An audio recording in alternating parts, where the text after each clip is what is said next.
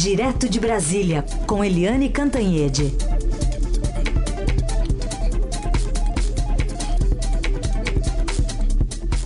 A gente fala bom dia para Eliane, mas hoje está mais para alô câmbio, Eliane. Bom dia. Bom dia, alô câmbio. Ai, sem Carolina ouvintes. Vamos começar então falando dessa operação contra doleiros em diferentes estados e também no Distrito Federal? Olha, é... são vários estados, né? São Paulo, Rio de Janeiro, Minas Gerais, Rio Grande do Sul, além de como você disse, o Distrito Federal. E a previsão é aí de saírem dessa operação 45 presos. Não é pouca coisa, não. Agora também não é pouca coisa, não. O dinheiro envolvido é. É, aí nesse desvio deles, que dá aí 1,6 bilhão de dólares. Isso em real dá mais ou menos, dá mais do que 6 bilhões de reais, né? Que eles distribuíam para é, 52 países. Então, uma operação imensa, né? Imensa, imensa. E uh, aí a gente fica pensando o seguinte: vai faltar doleiro em ano eleitoral, né?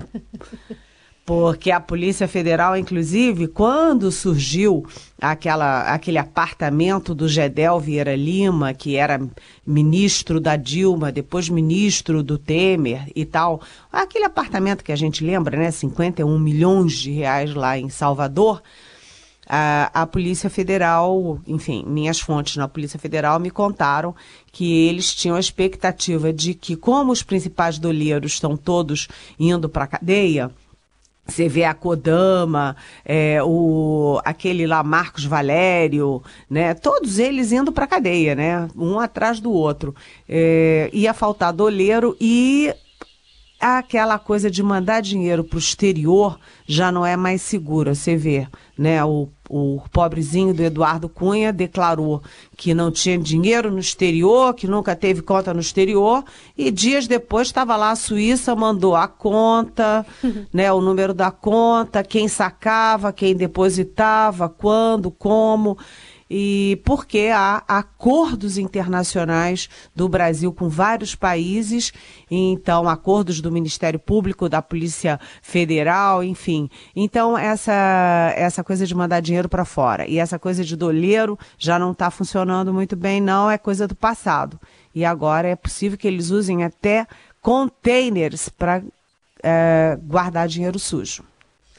Então, essa operação está em andamento aí e tem esse nome, né, de câmbio desliga, vamos ver até que ponto ela vai desligar mesmo esse esquemão todo, né? Agora, ele tem mais um ministro do governo Temer, do presidente Michel Temer, enrolado com a justiça, Blairo Maggi da Agricultura. Pois é, né, Raíssa, você viu. Eu acabei de falar aqui do Jadel Vieira Lima, com 51 milhões em dinheiro vivo, em caixas e malas dentro de um apartamento. Ele tinha um apartamento só para guardar esse dinheiro. E aí você tem também o Henrique Eduardo Alves, que também foi preso. Enfim, tem aí vários ministros enrolados, investigados. E ontem a Procuradoria-Geral da República denunciou o Blairo Maggi, que é também um, um dos maiores agro agropecuaristas do Brasil, né? Aliás, é, a, ele não é agropecuarista porque ele é produtor de soja, mas é um dos grandes empresários dessa área de agricultura e ele foi governador é, de Mato Grosso de 2003 a 2010. E a acusação é super cabeluda, super assim, é, é, instigante, digamos assim, porque a acusação, a denúncia da Procuradoria-Geral da República é de que o Blair Maggi, em 2009, quando era governador, ele ofereceu é, 12 milhões de reais para que um conselheiro do Tribunal de Contas do Estado de Mato Grosso renunciasse à vaga e abrisse, é, abrisse mão para um aliado dele, governador, né? E aí estava meio tudo certo, tal. O, o, o, conselheiro aceitou, ia renunciar para abrir a vaga para o amigo do Blário Maggi. E aí veio uma outra proposta, uma contraproposta. Alguém ofereceu mais 4 milhões para o conselheiro para renunciar, sim, mas não para aquele amigo do Blário Maggi, mas sim para um outro. Conclusão. Eles estavam transformando o Tribunal de Contas do Estado, que é quem fiscaliza as contas do governo, num leilão. Quem é que dá mais para comprar a vaga, para botar lá amigo no, na vaga de conselheiro do Tribunal de Contas? É realmente espantosa essa história, né? A defesa do Blairo Maggio diz que a, pró a própria Procuradoria-Geral da República já tinha arquivado esse inquérito antes por falta de provas.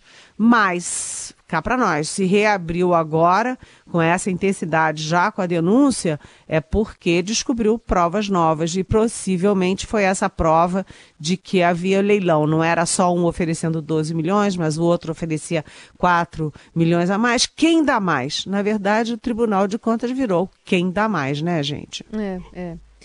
É isso, e a chance de, de Maggi cair, né, como prometeu o Michel Temer no início do mandato, também é quase nula, né, Eliane? Ah, quase nula, porque se o Temer, no final do mandato, for demitir todo ministro que está denunciado, investigado, delatado, é. vai sobrar pouca gente aí. Então, é, é, além disso, o Blairo Maggi é um ministro importante. Ele, ele ficou, ele é um né? Ele não se compatibilizou, né? Não vai se candidatar tá nada para ficar até o fim. Ele fez um bom trabalho quando houve aquela operação da Polícia Federal, que aliás é muito questionável até dentro da Polícia Federal, a operação carne fraca, que, enfim, é, contaminou a imagem da carne brasileira no exterior. E o Blairo Maggi foi muito atuante, ele conhecia, né, ele visitou os estados, ele fez uma defesa enfática é, nas, na, junto às embaixadas, aos governos estrangeiros. Então, ele é considerado um ótimo ministro dentro do Palácio do Planalto. Uhum. E, além disso, ele teve essa, esse ato de lealdade de não sair para concorrer. É. Então, Temer vai aguentar a denúncia quieto, calado, e o Blairo Maggi vai ficando ministro. Muito bem, a gente continua com a Eliane Cantanhede aqui nesse bloco das nove do Jornal Eldorado, atualizando as informações mais importantes de hoje. Uma delas, a produção industrial, que caiu 0,1% em março ante fevereiro na série com ajuste sazonal, informou há pouco o Instituto Brasileiro de Geografia e Estatística, IBGE. O resultado veio dentro das expectativas dos analistas ouvidos pelo, proje pelo Projeções Broadcast, que esperavam de uma queda de 0,4% a uma alta de 1%, mais abaixo da mediana das projeções, que é 0,5% de alta. Em relação a março de 2017, a produção subiu 1,3%. Na comparação sem o reajuste, a variação ficou abaixo das expectativas, que variavam de elevação de 2,4% a avanço de 5%, com uma mediana de alta de 3%. Lembrando que no ano a produção da indústria acumula alta de 3,1%. E a gente segue agora atualizando também informações sobre a tragédia que ocorreu com o desabamento do edifício Wilton Paz de Almeida, no centro de São Paulo. As operações do Corpo de Bombeiros continuam lá, agora desde a madrugada já utilizando retroescavadeira e tem famílias que estão lá do lado de fora, acampadas nas proximidades. Quem acompanha tudo é a repórter do Estadão, a Juliana Diógenes. O que, que você pode descrever, o que, que você observa nesse momento aí, Juliana?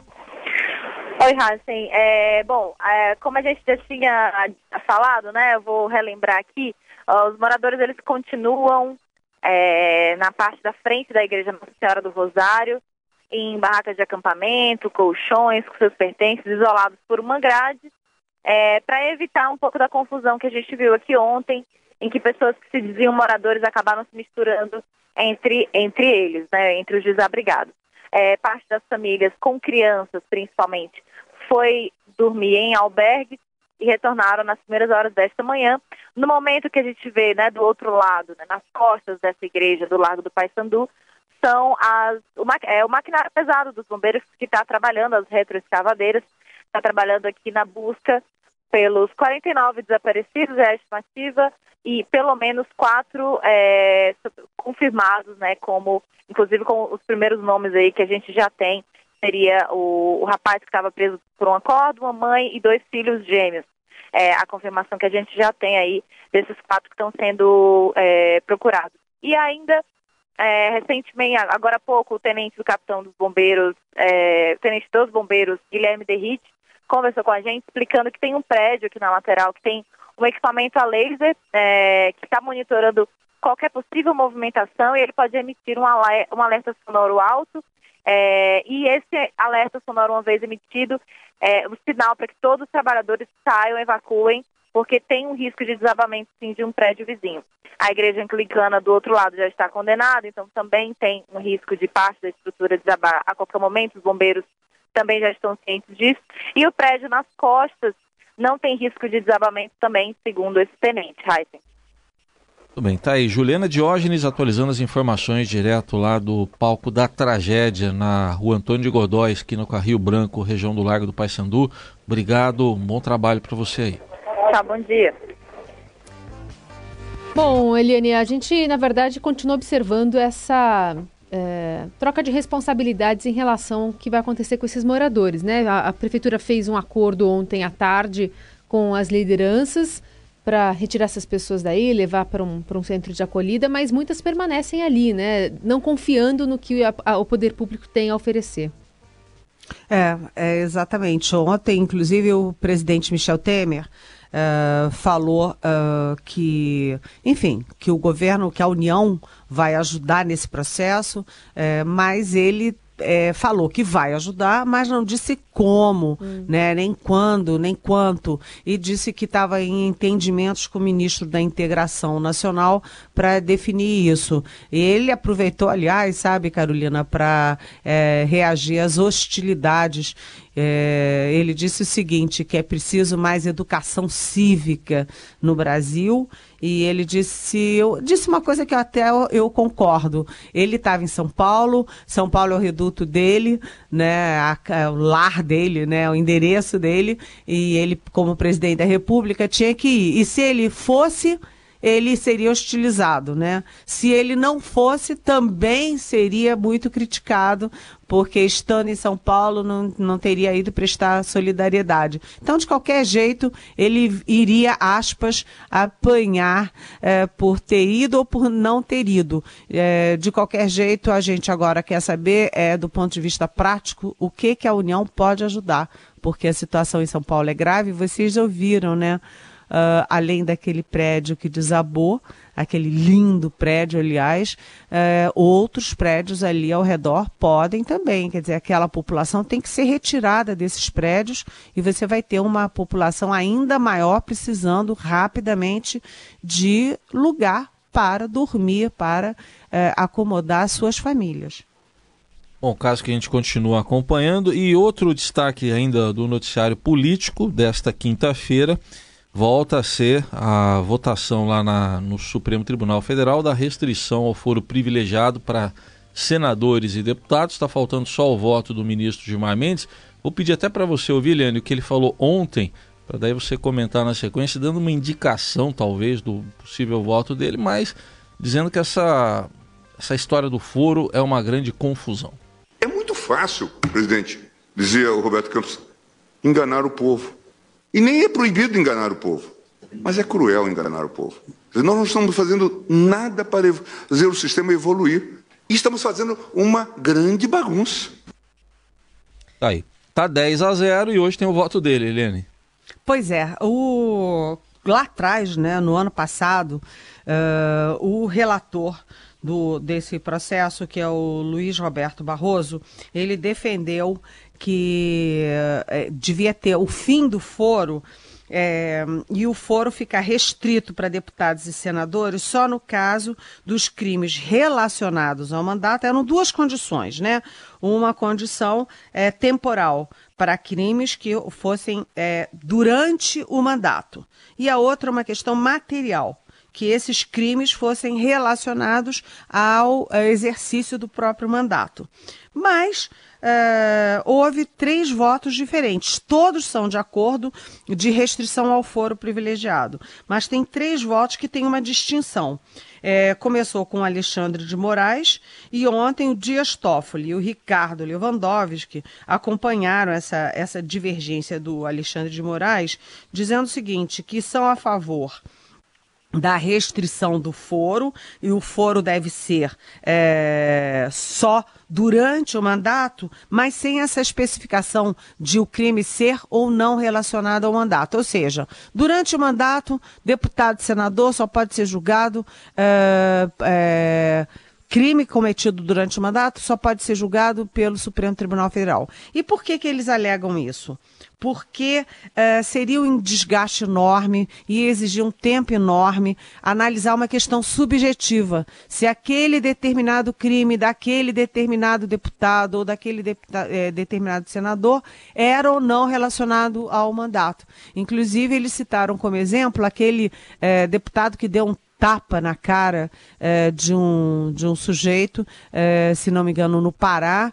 Ele deu um tapa na cara do sujeito, e isso é é, um crime é, relacionado ao mandato ou não é um crime relacionado ao mandato. Então o Supremo teria que ficar discutindo horas e horas e dias e dias se é ou não relacionado ao mandato. Então você tem aí Uh, eu achei curioso eles terem in, é, interrompido a sessão ontem às 6h15 da tarde e deixado o voto do Gilmar Mendes para hoje.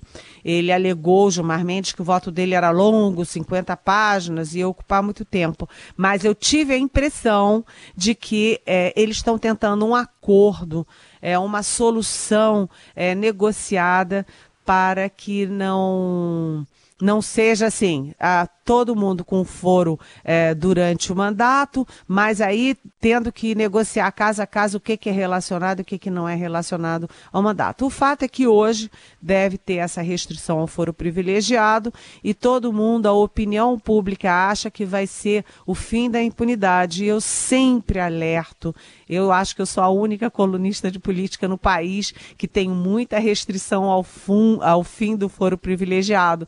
E eu cito, inclusive, como exemplo, o Eduardo Azeredo. Eduardo Azeredo, que era presidente do PSDB, foi governador de Minas, está lá na origem do mensalão, o mensalão é, do PSDB de Minas, o mensalão tucano. O Eduardo Azeredo estava para ser julgado no Supremo, ele renunciou ao mandato, né? Caiu na primeira instância, a primeira instância demorou quatro anos para dar o resultado, aí depois veio a segunda instância e ele está 11 anos quase fazendo 70 anos, quase caindo na prescrição, porque a gente acha que indo para a primeira instância e segunda instância vai ser todo mundo igual ao Moro. E nem todo mundo é igual ao Moro. É, então, eu acho que nesse caso aí o Gilmar Mendes tem uma certa razão. Está sendo criada uma bagunça. Além disso, tem várias dúvidas que precisam ser esclarecidas. Restrição de foro.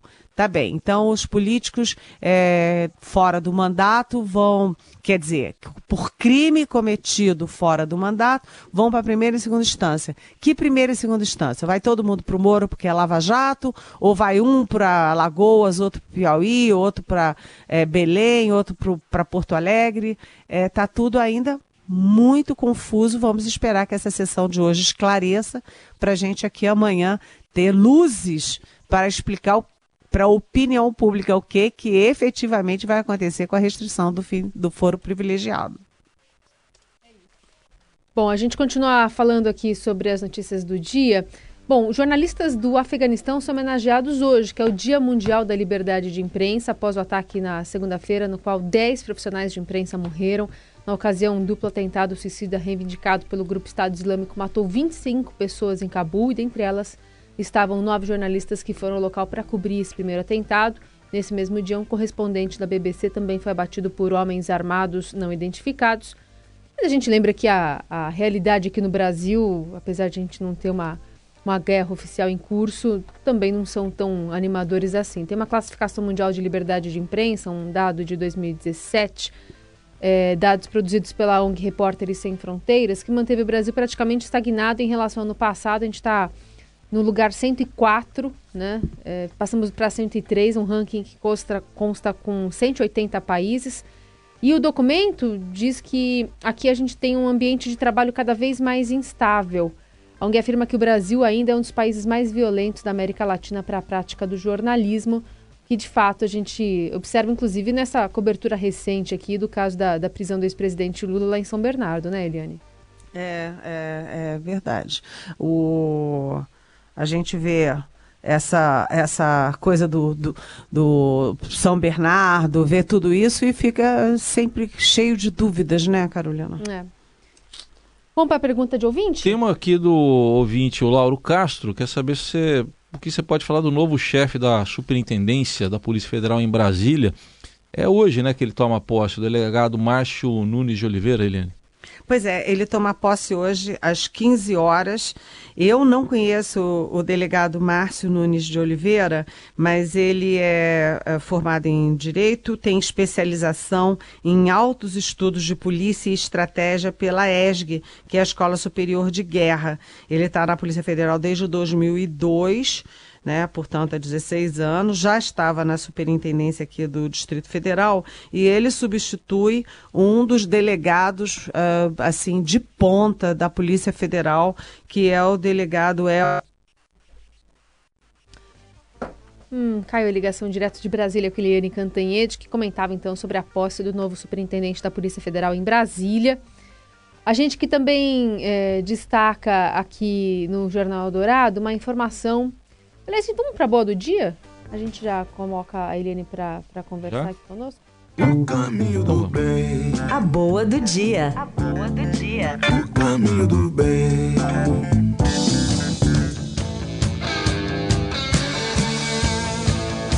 É o maluco, beleza? É ele? É o maluco, beleza. Foi publicado ontem o último artigo do físico Stephen Hawking, a explicação final dele sobre a origem do universo, na qual trabalhou em colaboração com o professor Thomas Ertog. Esse trabalho enviado para publicação antes da morte de Hawking no início desse ano se baseia na teoria das cordas e prevê que o universo, na verdade, é finito e muito mais simples do que dizem as várias teorias modernas sobre o Big Bang. A parte observável do nosso universo seria apenas uma área na qual expansão terminou e estrelas e galáxias se formaram. E segundo a nova tese, a teoria da expansão eterna, que se baseia também na da relatividade de Einstein, acaba por contradizer as próprias ideias do físico alemão. Podemos tirar de lição que até os maiores intelectuais podem se enganar e que às vezes a resposta para grandes perguntas da humanidade não são ou são mais simples do que a gente imagina. Não sei se você gosta de complicar as coisas na hora de resolver problemas, Raio? Eu não, eu gosto de descomplicar. Você vai direto ao assunto. Eu gosto de sofrer quando, antes, o negócio vai acontecer daqui a sei lá quantos anos, eu já estou sofrendo agora. Eu não, não gosto disso, não. É, não, não gosto sei, de sofrer antes, não. Só na hora. É, eu não sei se a Eliane estava concluindo até o raciocínio falando sobre o novo superintendente da Polícia Federal. A gente já restabeleceu a conexão, viu, Eliane? Se você é daquelas pessoas que tendem a decidir grandes questões de maneira pragmática, sem pro, pro, problematizar muito, ou pondera todos os pormenores? Não, eu tenho uma filha arquiteta é. e arquiteto demora a decidir se é aquele verdinho mais aguinha ou se é um verdinho mais fortinho, né? Isso dura dias e a minha filha briga comigo porque eu decido tudo para ontem né? Porque eu tenho horário de fechamento, então a minha vida toda foi em cima de horário de fechamento. Então, eu tenho que trocar um sofá, eu vou lá e compro o sofá. E a minha filha vai comprar o sofá, ela demora dois anos para comprar o sofá. Então é uma eterna briga aqui em casa. Eu vou, agora você vai me dar licença, eu vou dizer uma coisa então aqui. Mulheres, mirem-se em Eliane Cantanhede. Usem como base. Pode entrar em loja e ficar. Nossa, tá, tá bom. É, tem que ser assim. Desse Às jeito. vezes eu passo na loja e digo assim, ih, que bolsa linda, vou lá e compro a bolsa. Hum, e todo mundo, ótimo. mas como? Você não escolheu a bolsa? Não, mas eu gostei daquela. Você não viu se tinha um outro tom? Não. Não experimentou 20 vezes. Não, não. Realmente, Eliane é um caso emblemático aí para as mulheres se, se, basearem. Muito bem, a gente vai encerrando então o Jornal Dourado. Eliane Cantanhê de volta a partir das nove da manhã, amanhã, nessa sexta-feira direto de Brasília. E a gente conta com a participação mandando mais perguntas para ela. O 994811777 está aberto para todo mundo que quiser comentar as notícias mais importantes. Liane, obrigada e até amanhã. Tchau. Até amanhã. Beijão.